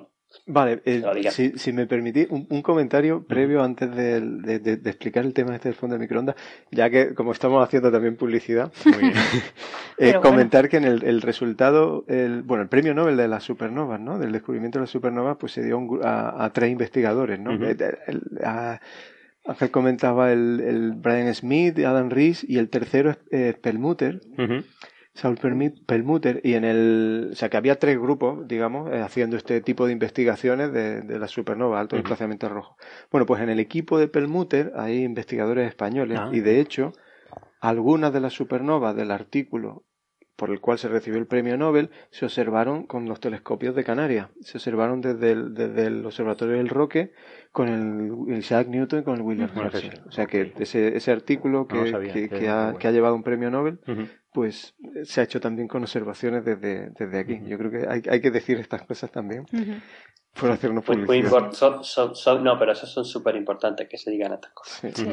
Y bueno, ya volviendo a lo que me comentabas, eh, pues básicamente del, del, fondo cósmico de microondas, aparte de, de, lo que comentaba antes, que el, fondo cósmico de microondas nos permite medir muy bien la densidad total del universo, ese omega total igual a 1, que ya de ahí uno eh, infiere que nos falta algún elemento, porque si el resto de la materia da cuenta de, del 26%, si omega total igual a 1, significa el que, el, que el omega total es el 100%, pues nos falta algo para llegar desde el, desde el 30% hasta el 100%, nos falta un 70%. Y eso, Perdona, Jorge Alberto, ¿el omega este qué es? El omega este es, es la forma que nosotros tenemos de medir las densidades. Entonces, ah, esto es lo que es la densidad eh, sobre la densidad crítica. o exactamente. Algo es el principio de cuánto de plano es el universo. es que no, estás, no estás atendiendo, Marian. No está lo que está. No, no ha dicho nunca que fuera omega. Él ha dicho, primero ha dicho densidad crítica y esto lo entiendo medimos que es... con respecto a la densidad que tendría que tener eh, el universo para que sea plano. ¿vale? Entonces, mm, con respecto a esa densidad, ese parámetro relativo es uno. Eso significa que con mucha precisión nuestra densidad es la crítica. Ahora, ¿Cuánto de eso es materia oscura? Pues eh, eh, 0,26. Vale. Claro, ¿Cuánto es materia ordinaria? 0,5. ¿Y qué nos falta hasta llegar a 1? 0,05. Que es poquísimo, claro. ¿Y cuánto nos falta? Pues ¿y cuánto nos falta? 68. Pues el 68%, ese claro. 69%. Que es un montón. Entonces, eso es, un, eso es básicamente el valor. Pero el, el otro, la otra forma muy reciente, y esto es resultado de este último año, es que, eh, aunque parezca sorprendente, eh, sabéis que el fondo de microondas es la luz más lejana que nos llega del universo. Eh, bueno, pues eh, esa luz que nos viene pues, de hace prácticamente 13.800 millones de años, para llegar a nosotros tiene que atravesar por todas las estructuras que hay en el universo. Y al atravesar todas esas estructuras, entre otras cosas, puede sufrir lo que comentábamos antes, en una distorsión por efecto lente gravitatoria. Ah, vale. Bueno, pues con los datos de Planck se ha podido medir el efecto lente gravitatoria sobre los ah. mapas del fondo cósmico de microondas. y inferir. Ah, no lo había entendido yo, e, e, esto es nuevo, esto, es nuevo. Ah, y inferir a partir de ahí eh, cuál es la cantidad integrada de materia en todo el universo. Bueno, pues combinando eso con los mapas del fondo cósmico de microondas, eh, salen que los ingredientes tienen que ser, pues eso, omega materia la densidad de materia 30%, o sea, la suma de materia ordinaria más materia oscura, y el 70% tiene que ser eh, energía oscura. Y solo por curiosidad, no sé si de esos estudios se puede inferir la distribución de energía oscura en el volumen. o sea, si es uniforme. Se puede, o sea, se, obtiene una medida integrada, y lo que encontramos es que el, esa energía oscura parece eh, estar distribuida uniformemente y no variar en el tiempo. Es decir, que ahora mismo el modelo más sencillo que describe a la energía oscura es la constante cosmológica de Einstein. Vale. Vale. Vale, vale. Esto es porque, claro, eh, por, aclarar un poco este comentario que acabas de hacer, que creo que es muy importante. eh, cuando hablamos de energía oscura, eh, en el sentido de que es algo que necesitamos, porque, como nos explicaba Ángel, estamos viendo que el universo se está expandiendo de forma acelerada, entonces necesitamos una fuerza que empuje eso hacia afuera, ¿no? Pero hay muchas, hay muchas formas en las que mm, uno puede conseguir ese efecto. Entonces hay muchos modelos de esa energía oscura, como podría ser. Algunos dicen, pues, que, que es una determinada fuerza con unas determinadas propiedades, que depende de la densidad de una determinada forma, que tiene lo que se llama una determinada ecuación de estado. O sea, los detalles de cómo depende esa fuerza expansiva del estado del universo, pues hay muchas, digamos, teorías diferentes, ¿no? hay muchos modelos diferentes de cómo podría ser eso. La forma más sencilla es como la puso Einstein cuando derivó sus ecuaciones de la relatividad general, que añadió ahí un término constante, que es lo que se llamó la constante cosmológica, que él la puso para que el universo estuviera estático, ¿no? En su momento la puso por los motivos equivocados. Era un pegote, ¿no? Era un pegote y luego cuando vio que, que no, que el universo se estaba expandiendo, pues dijo, ah, esto fue un error y, lo quiso quitar. Y ahora la hemos vuelto a recuperar porque vemos que sí que... No, de hecho al ponerla él no se dio cuenta, pero eso hacía que se expandiese, esa constante. Claro, bueno, pero lo sé para contrarrestar la gravedad, ¿no? Claro, Sí, pero que lo que dice Carlos, él intentó hacer un universo estático, pero realmente no salía. Ah, no salía, no, salía, entonces no le gustó, pero es que lo estamos recuperando como tú dices, porque es que es efectivamente lo que estamos detectando, ¿no? Es que se, está, expandiendo. Se está expandiendo aceleradamente. Sí. Y entonces, lo, claro, hay, hay eh, formas más complejas de esta energía oscura y lo que acaba de decir José Alberto es que de momento lo que estamos viendo es que esa forma sencilla que puso Einstein es la que parece ser más compatible con los datos que estamos, que estamos teniendo. Sí. ¿Lo he explicado bien así? Sí, sí, muy bien. De, hecho, eh, bueno, es tan importante entender cómo evoluciona eh, con el tiempo la energía oscura que la Agencia Espacial Europea, eh, o sea, la misión estrella en cosmología para la próxima década es Euclid, que se va a lanzar en, el año 2020 y su objetivo principal es caracterizar la energía oscura, eh, cómo evoluciona con el tiempo, básicamente utilizando los tres métodos que, bueno, el fondo de microondas ya, lo hemos comentado. Eh, Ángel comentaba también supernova, comentaba la estructuración del, universo a gran escala y otro método más que, también se está empezando a utilizar recientemente es la abundancia de cúmulos de galaxias. O sea, el, número de objetos de, de, estas grandes estructuras, el número de cúmulos de galaxias, también es muy sensible a, cómo evoluciona con el tiempo la energía oscura, porque básicamente la abundancia de estos objetos eh, es sensible al ritmo al que crecen las estructuras. Y el hecho de que tengan más energía oscura o menos energía oscura altera el ritmo al que crecen las estructuras. Porque, dicho intuitivamente, la energía oscura, eh, al, ser algo expansivo, eh, digamos que contrarresta un poco la gravedad y ralentiza el ritmo al que se deforman las estructuras. Entonces, contando cuánto estructuras grandes hay en el universo a, alta distancia, cúmulos de galaxias, pues puedes hacer ese tipo de estudios. Y aquí, por ejemplo, en, el instituto hacemos eso, con, con estudiando mm. cúmulos de galaxias a alto desplazamiento del rojo y extrayendo pues eso, información sobre la energía oscura.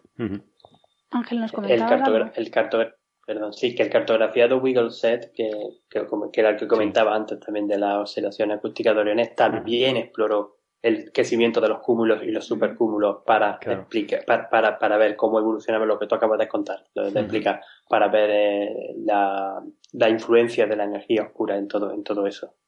O sea que efectivamente que sí, que, tenía que haber dicho cuatro, porque me lo tenía también por aquí. Eh, yo, tengo una duda sobre esto que estaba diciendo antes, José Alberto, de cómo medimos el, el omega de los diferentes componentes ¿no? del universo, porque esa medida que hacemos integrada, quiere decir a lo largo de toda la línea de visión, es el fondo cósmico microondas del contenido de masa y de energía, em, claro, eso también nos integra en el tiempo. Entonces, yo entiendo que el contenido en energía oscura es algo que ha debido variar a lo largo de la vida del universo. Eh, si es una constante cosmológica, la densidad de la energía oscura no cambia con el tiempo. Ah, de acuerdo. Entonces, a eso te refieres con que sea compatible con la constante cosmológica. Si fuera algo que hubiera crecido, al integrar hacia atrás en su ecuación de estado es hubiera distinta, dado un valor menor. Eh, efectivamente, podría haber crecido o, podría decrecer con el tiempo. Ah. Eh, el, el, hecho de que la energía oscura sea más importante ahora que en el pasado es porque el resto de los componentes se diluyen con la expansión. La densidad de materia se diluye porque básicamente la materia que hay en el universo esencialmente no está cambiando, pero el universo se está inflando, o sea, se está creciendo en tamaño. Entonces, como la densidad mide eh, eso, materia por unidad de volumen, el volumen aumenta, pues la densidad de materia se diluye.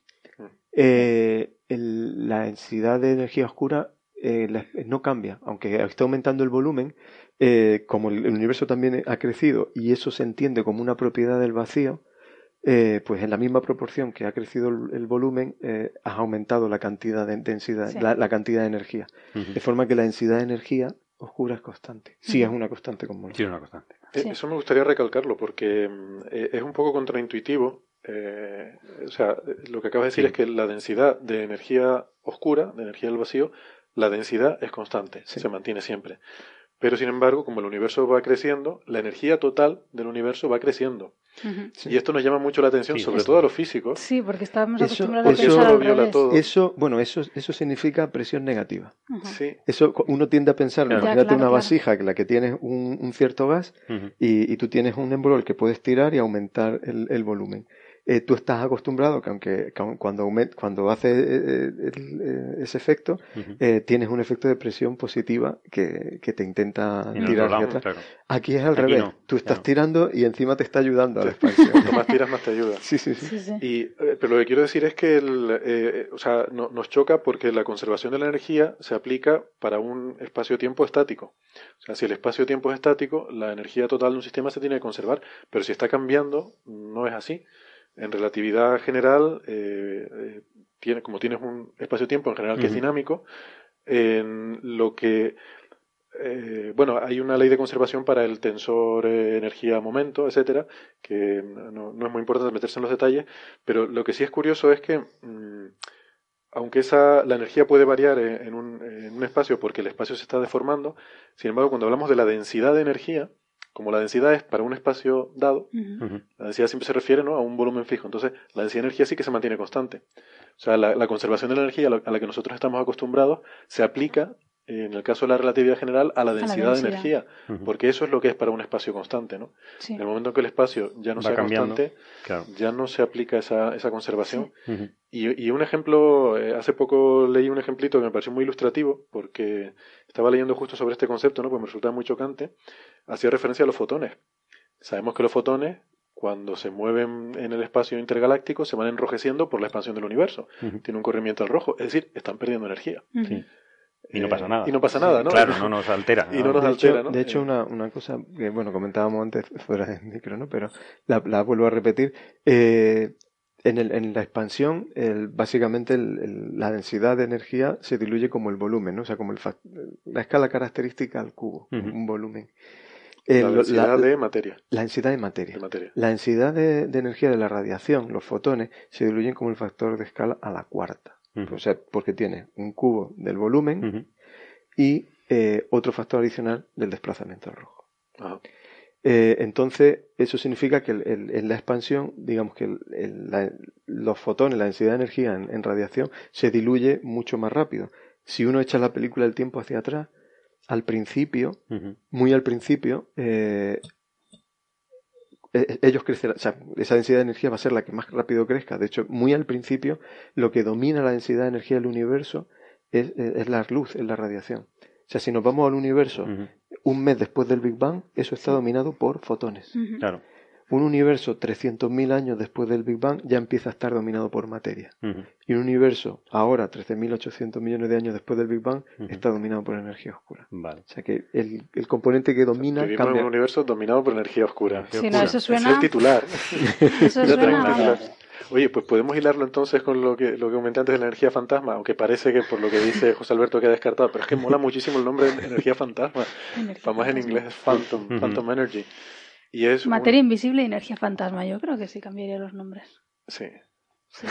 Pero energía fantasma es un caso particular de energía oscura que parece ser que no es el correcto, es una pena, que es un caso en el que eh, la, esta ecuación de estado, eh, la que hablamos, tiene, una, tiene un componente exponencial que hace que esa energía oscura vaya aumentando rápidamente con el tiempo.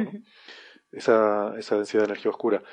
Eh, que parece que queda descartado por esta observación que decías de Planck. Pero bueno. de momento las observaciones apuntan a que es estable Pero si fuera, si fuera así, eso nos daría lugar a un universo en el que esa energía oscura va creciendo con el tiempo y acabaríamos con el final este del Big Rip, que es el, no sé, el, el gran desgarro o algo el así. Gran desgarro, sí, En el que todo se despedaza al final, ¿no? Sí, todos los átomos. No solo se separan las galaxias, en, los elementos, sí, en los componentes, en los quarks y todo. Todo, se acaba separando porque ni siquiera la gravedad puede mantener juntas las cosas, ni siquiera las fuerzas electromagnéticas y todo se va rompiendo hasta que al final hasta los quarks se separan unos de otros y todo se disuelve, ¿no? O sea, es, maravilloso. es un final bastante épico, no sé. Es muy épico, sí. tuviera que acabar de alguna manera. Claro, yo entre, eso y la muerte fría, prefiero totalmente el gran desgarro. el, actual, el, o sea, si, realmente tenemos una constante cosmológica, el, el, final es nuestro va a ser un poco más aburrido, pero sí, final frío. Es muerte fría, ¿no? Muerte fría, sí, y llegará un momento en que las galaxias, las que están desacopladas de nosotros, eh, las más lejanas, pues se alejarán tanto que no las veremos. Eso, es verdad, eso decían que, que ahora mismo son, tenemos mucha suerte de vivir en la época que vivimos, eh, cosmológica, claro, porque eh, podemos ver la radiación de fondo. Si hubiésemos nacido mucho más tarde, miles de millones de años más tarde, sería mucho más fría, más fría y no la hubiésemos detectado y no veríamos las galaxias, con lo cual la astronomía hubiese sido casi imposible. habría, básicamente en el cielo habría dos o tres galaxias, veríamos Andrómeda y ya está. Bueno, los habría colapsado, o se habría chocado, que no pasa nada porque como están vacías las galaxias. ¿Perdón, Ángel? Andrómeda habría chocado ya con nosotros. Claro, habría que chocar con nosotros, pero pues como no pasa nada, pues nada, no pasa nada porque son estrellas y está todo vacío. El universo sería nuestra galaxia. Pues sí, no habría nada más. estudiar el, cielo de noche sería muy sencillo. No habría astrónomo. Qué mal. Bueno, seríamos la galaxia. De hecho, se pensaba que el universo era la galaxia, ¿no? Cuando era a principios del siglo XX. Se, pensaba que el universo era la galaxia y la otra galaxia que se veía se pensaba que eran nebulosas dentro de nuestra propia galaxia, ¿no? Yo creo que fue, o sea, el descubrimiento de que las galaxias eran estaban muy lejos y fuera de la Vía Láctea, pues yo creo que eso es relativamente reciente, ¿no? Eh, creo que es del siglo XX. Se declaró de 1920. Mm. Sí, sí, de 1920. Pues sí. Que por cierto, lo de las oscilaciones, no sé que se haya quedado claro, las oscilaciones acústicas de bariones, ah, eso es importante, que, habíamos dicho, es un concepto bastante curioso, que es otra otra prueba de que, que la materia oscura no puede ser eh, bariónica.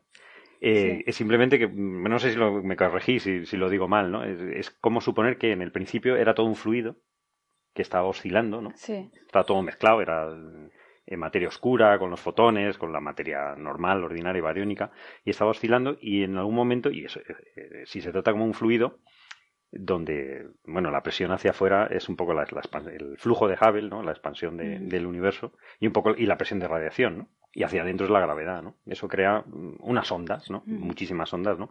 En algún momento cuando se desacopló la, materia de, la radiación, que en lo que vemos el fondo cósmico de microondas, ¿no? Eh, eso es que se creó, se quedó congelado, digamos, se crearon unas capas sí, como círculos concéntricos. Círculos concéntricos. Lo que pasa es que no es una. es como cuando tienes una piedra en un estanque que son ondas, pero esto serían muchísimas piedritas. Sí, exacto. entonces se solapan las ondas entre sí y eso se queda un poco congelado. Mm. Y es una forma fantástica. Eh, porque eso se ve en el, en el cielo, ¿no? Sí, eso es, increíble. eso de, verlo de onda es un poco complicado de, visualizarlo, pero para que la gente se haga una idea, en el fondo lo que estamos haciendo es eh, ver es, como estudiar un instrumento musical a, escala del ah, universo.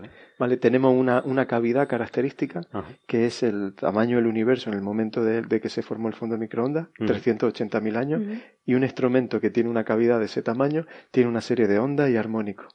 Vale, pues las escalas características de esos armónicos eh, cuando los estudiamos, los traducimos a, tamaños de distancia extrapolada al presente, pues resulta que en la distribución de galaxias encontramos que hay exceso de galaxias precisamente a, esa escala armónica correspondiente al horizonte de sonido en la época bastante de, que se formó el Eso quiere decir que las distancias entre galaxias tienen, digamos, una longitud preferida que, que ocurre más a menudo, que, que, no es aleatorio, que hay longitudes que ocurren más a menudo. Si tú te subes en una galaxia al azar, ya y, y, la nuestra, y, y, calculan la distancia a, otra galaxia, hay distancias características a las que encuentra un exceso de galaxias. O sea, que tenemos una regla estándar más o menos. Hay una regla de, hay una regla de medir, que es aparte eh, de lo de la supernova. Que, que traducida a escalas de hoy día son 150 megaparsecs, que eso lo traducimos rápidamente a el orden de 500 eh, millones de años luz.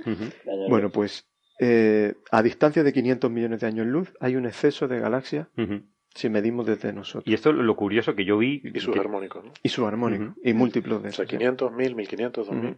que estuve viendo también que es una explicación de por qué tiene que haber materia oscura, ¿no? si volvemos al tema de materia oscura, que es que si todo fuese materia oscura no bariónica, perdón, materia oscura exótica, que si todo fuese bariónica, esas oscilaciones que resultan eh, serían demasiado grandes y no, no, no, no es compaginable con lo que estamos midiendo realmente. ¿no? Que es otra prueba más hacia la materia oscura no bariónica. Sí, de hecho eso es lo que os quería comentar. Yo la sensación que tengo desde alguien totalmente externo al campo, no, no sé qué, cuál es vuestra opinión, eh, es que la materia oscura más o menos está bastante establecida. O sea, yo incluso con mi escepticismo, ¿no? Tú eres la más escéptica de de otro campo totalmente distinto, me parece incluso razonable pensar, ¿no? Que el 85% de la, de la materia del universo es, en forma de una cosa que no, no conocemos todavía, ¿no?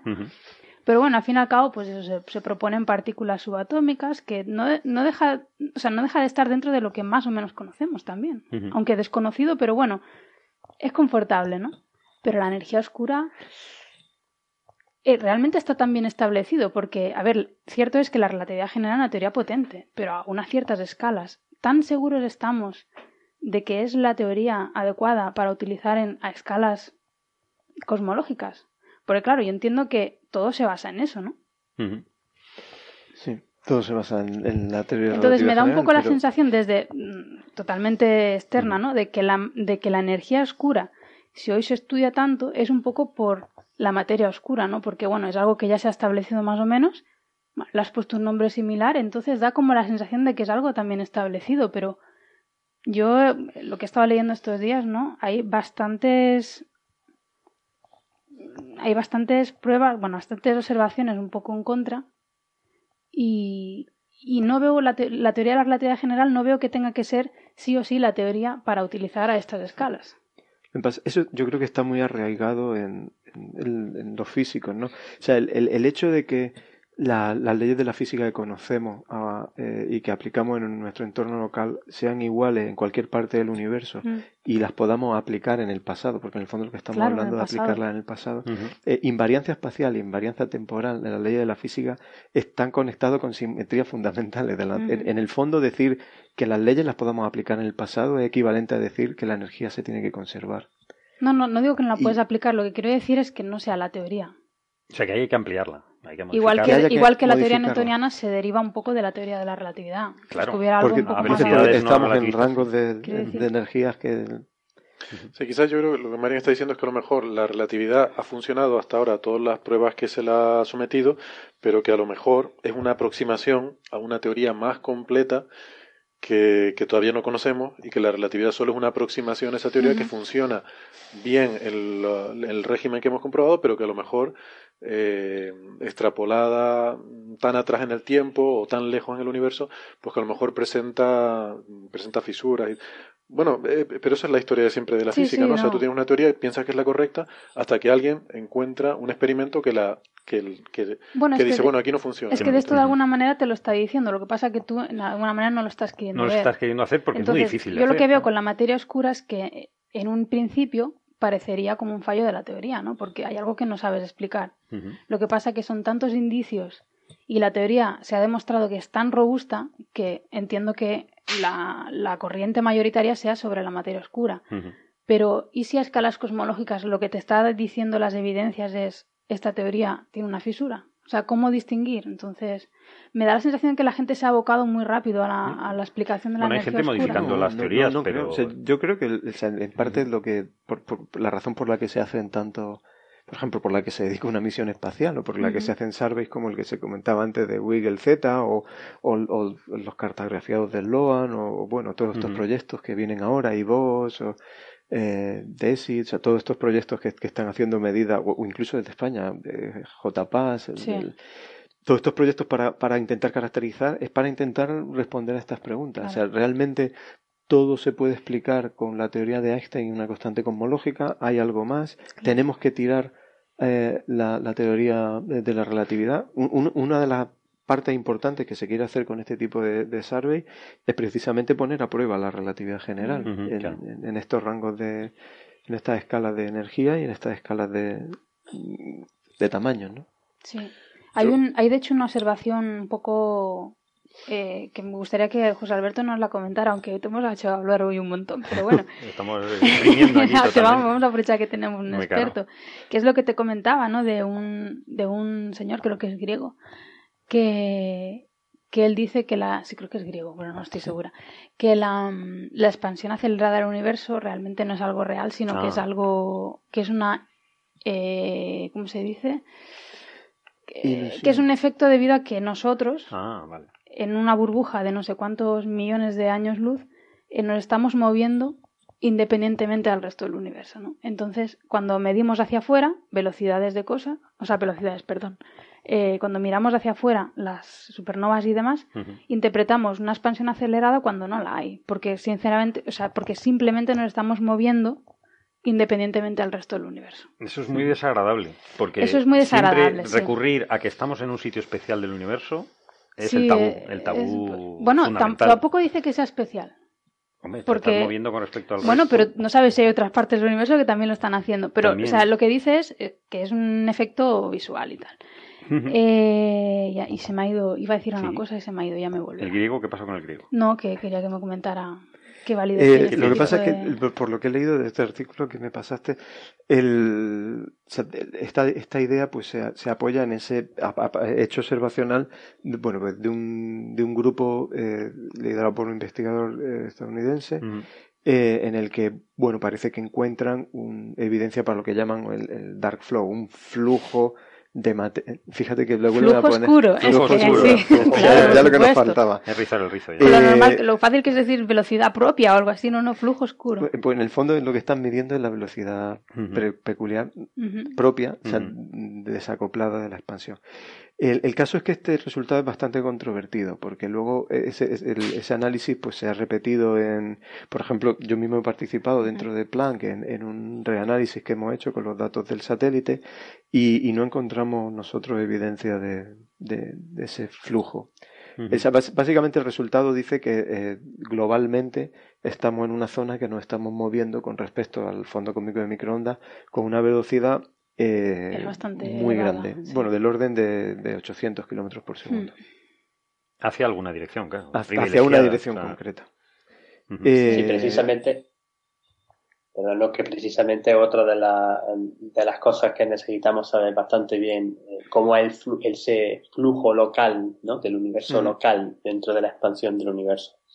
Y pues, pues, era simplemente por dar otra pequeña cuña publicitaria. De que efectivamente hay, hay proyectos, hay distintos tipos de proyectos que se están realizando que lo que quieren es eh, ahora eh, medir eh, bastante, con muy buena precisión esto también porque determinan de muy buena ah, con muy buena precisión cuánto es el valor de la constante de Hubble y, nosotros aquí en, el AO está eh, terminando de preparar el telescopio de 1,2 metros, el, el Smith, que salieron muchas de las placas fotográficas de, hace, varios, hace varias décadas, para meter un, instrumento nuevo que se llama Taipan, que es un espectrógrafo y que tiene unas 150 fibras ópticas con un robot, con, que, que, cada fibra óptica tiene un pequeño robot, de tal manera que en solamente, en solamente eh, 20, 30 segundos se puede configurar un campo entero de esas 150 fibras ópticas.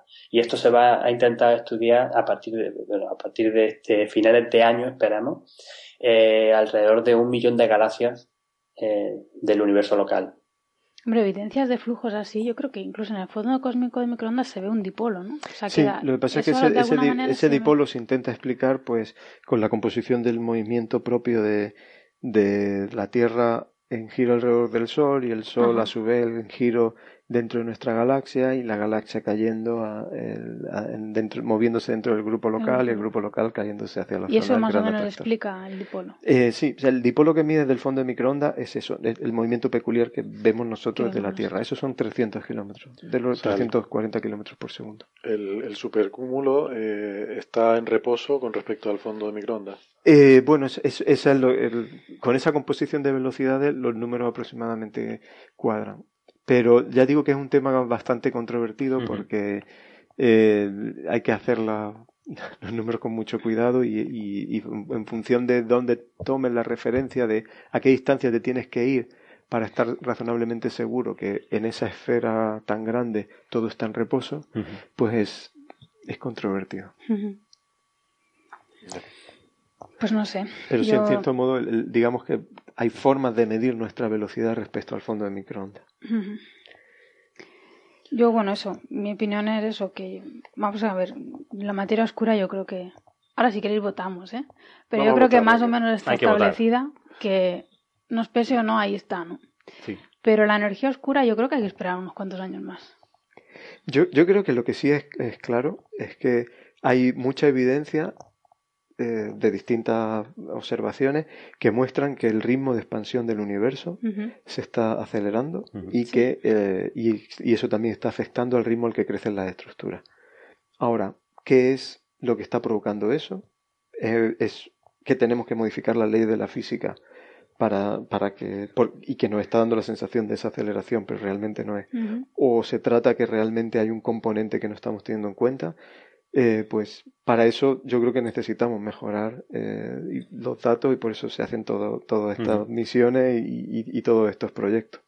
De hecho, una, una, cosa que habéis mencionado aquí en, el, eh, en este programa, no sé quién lo ha dicho, me ha resultado súper curioso el, la visión de que puede ser que nos hayamos perdido cosas, o sea, que a lo mejor no tenemos todos los ingredientes para entender el universo, ¿no? Lo que habéis dicho de eh, bueno, en el momento en el que estamos tenemos suerte, entre comillas, porque vemos otras galaxias, vemos pues el fondo cósmico, no está lo suficientemente frío, lo podemos detectar todavía, aunque a duras penas, que se lo diga Juan Alberto, o sea, que su tiempo le cuesta, pero lo podemos ver, etcétera, ¿no? Pero si hubiéramos nacido un montón de tiempo después, ya no lo hubiéramos visto. ¿Y, quién me dice a mí que no me he perdido cosas? A mí, a mí la verdad que esa visión me ha impactado bastante. Igual no tenemos todos los ingredientes y no podemos, no sé. es, muy, pesimista, es que según avanzamos vamos encontrando ingredientes nuevos. Y, el tema que no hemos tratado es y, los ingredientes porque son los que son. Claro. claro, porque entendemos algo. O sea, simplemente la pregunta más básica. Sí, porque, porque, porque algo, porque algo, tiene sentido. Porque algo tiene sentido, con lo cual todo pinta que va a tener pero hay, hay cuestiones profundas de, esa de por qué los ingredientes son los que son. Porque si uno se pone a ver la, la evolución del universo, si quitas la materia oscura, no se habrían formado estructuras todavía. No estaríamos aquí. No, no, lo que quiero decir es que a lo mejor hay cosas que no vamos a, que han, que han existido y no vamos a ver por el momento en el que hemos nacido. Sí. ¿Me explico? Entonces, eh, llegar a meter ese, bueno, no sé, bueno, es una reflexión que ahí dejo. Está bien, está bien. No, pero que me ha gustado, o sea, me ha gustado, me ha impactado la visión esa de que a lo mejor han pasado cosas y no las hemos perdido. La, cuestión es si eh, esa gente que nazca dentro de esos 10.000 millones de años, los que sean, que ya el fondo de microondas en vez de estar a 3 Kelvin esté a 0,3 y sea casi indetectable, que ya no vean galaxias porque han, eh, se han ido más allá del horizonte, tendrán capacidad tecnológica para algún día detectar ese fondo de microondas y si lo detectan podrán deducir que algún momento hubo galaxias en el cielo y si, yo creo que lo que dirán es, tenemos un universo en el cual el 99,8% es una cosa que vamos a llamarle energía oscura. claro, porque es que si no ves nada y, tú estás allí... No, pero la, cuestión es, o sea, el fondo de microondas no es que desaparezca, lo que se va es enfriando y cada vez será más difícil bueno, de detectar. claro, pero imagínate que un, momento en que no lo detectas, detectarse como ahora con un pequeño radiotelescopio, a lo mejor hacen uno de 200 metros y lo detectan, ¿qué deducirían de él? ¿Podrían deducir que había galaxias? ¿Podrían deducir que...? Esa es la pregunta que me surge, ¿no? O sea, ¿hasta qué punto se puede reconstruir? Más, pero llegarían a algo parecido. Podrían llegar. Yo, yo tengo el convencimiento de que si las leyes de la naturaleza se llegan a conocer suficientemente bien, tú siempre puedes darle para atrás a la película. ¿Sabes? Pero claro, tienes que conocerlas muy bien. Y ahí ah, está cuánto de complejas siempre son. Siempre que no te falte información, mm, que ese es el punto que te. Siempre o sea, siempre que no te falte información. Porque cuando te falta, pero la información no se destruye. Sí, se destruye, se destruye, se pierde. Eh, bueno, ahí se están peleando con la paradoja de la información de los agujeros negros, o sea que... Bueno, eso, eso, por lo menos a nivel cuántico, ¿no? Parece que no se destruye. Bueno, en fin. Pues nada, yo creo que lo vamos a dejar aquí. Eh, ¿Puedo hacer dos comentarios rápidos? Pero súper rápido. Súper rápido. Eh, Pero no, que no sea para saludar a tu, a tu familia. Bueno, eh, bueno el, sí, uno, de ellos, uno de ellos es un saludo. Pero bueno, son dos saludos de hecho. El primero, pues darles la enhorabuena a todos los que están aquí, nuestros contertulios, a nuestros oyentes y a los contertulios de todos los programas que hemos tenido durante este año de emisión de Coffee Break, porque hoy, justamente ah. hoy, cumplimos un año desde la primera emisión de Coffee Break, así que llevamos ya un año Qué rápido crecen, madre mía. Estuve esta mañana escuchando un ratito de aquel episodio. Voy a borrarlo de mejorado, me, ¿no? me da muchísima vergüenza. Por favor, que nadie escuche El de los esos primeros episodios. sí.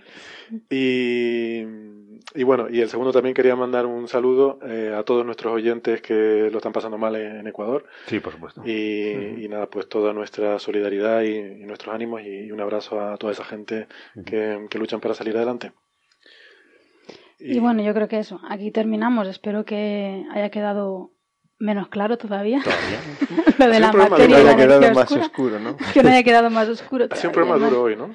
Eh, creo Sí, que ha sido pero- divulgación hard. eh, Hemos recuperado Pero un eso poco- le gusta No, a bueno, mucha gente. Sí, el, entonces. tema, sí, el es- tema es escabroso, tenebroso, pero yo creo que no hemos llegado, no hemos dicho cosas como neutrino bolivariano o no sé qué era bolivariano. sección eficaz. O sección eficaz. Yo Sí. creo que más o menos nos hemos controlado Yo creo que sí. y, y espero que Si me entendido. otro Sí, comentario. sí. Si me permite otro comentario curioso, hace, hace justo dos días estuve charlando con, eh, con estudiantes de bachillerato en un instituto de Córdoba y este, el de la hora larga que estuvimos hablando, astronomía fueron 15 minutos, el resto me estuvieron preguntando cosas de materia oscura, agujeros negros, energía oscura, cosmología, Sí, sí, que- física, física, las fuerzas fundamentales, eh, antipartículas, que algunas veces me tenía que decir, uy, por Dios santo, espérate, ¿cómo era esto?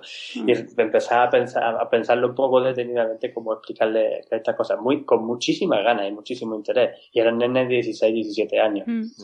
dicho lo dicho dicho lo dicho algunas veces cuando lo escucha la gen- gente de general gente del público en general eh, hay veces que se te quedan mirando y diciendo ¿de qué me estás hablando?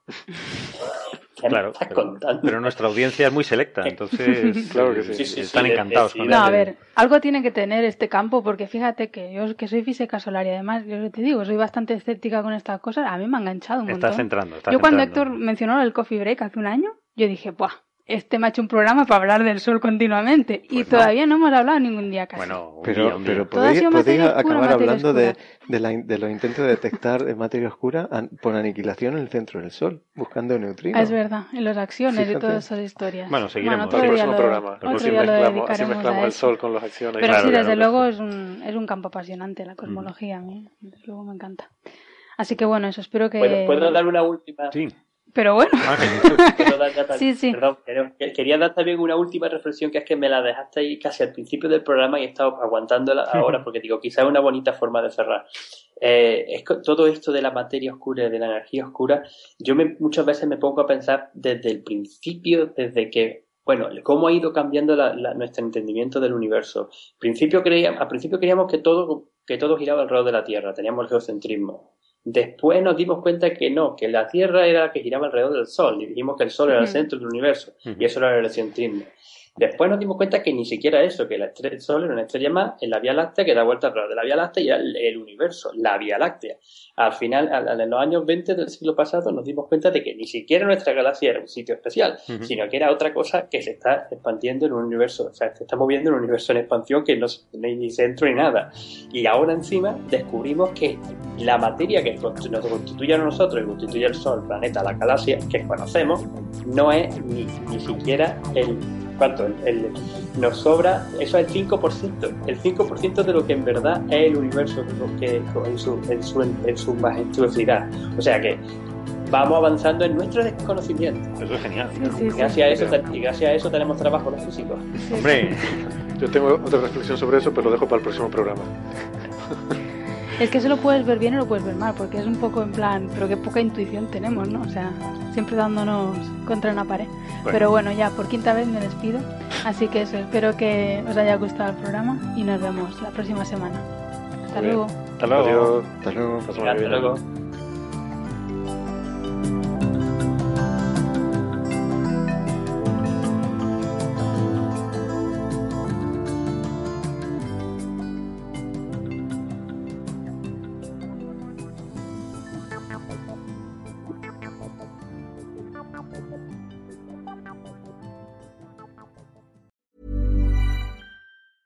Normally, being a little extra can be a bit much, but when it comes to healthcare, it pays to be extra.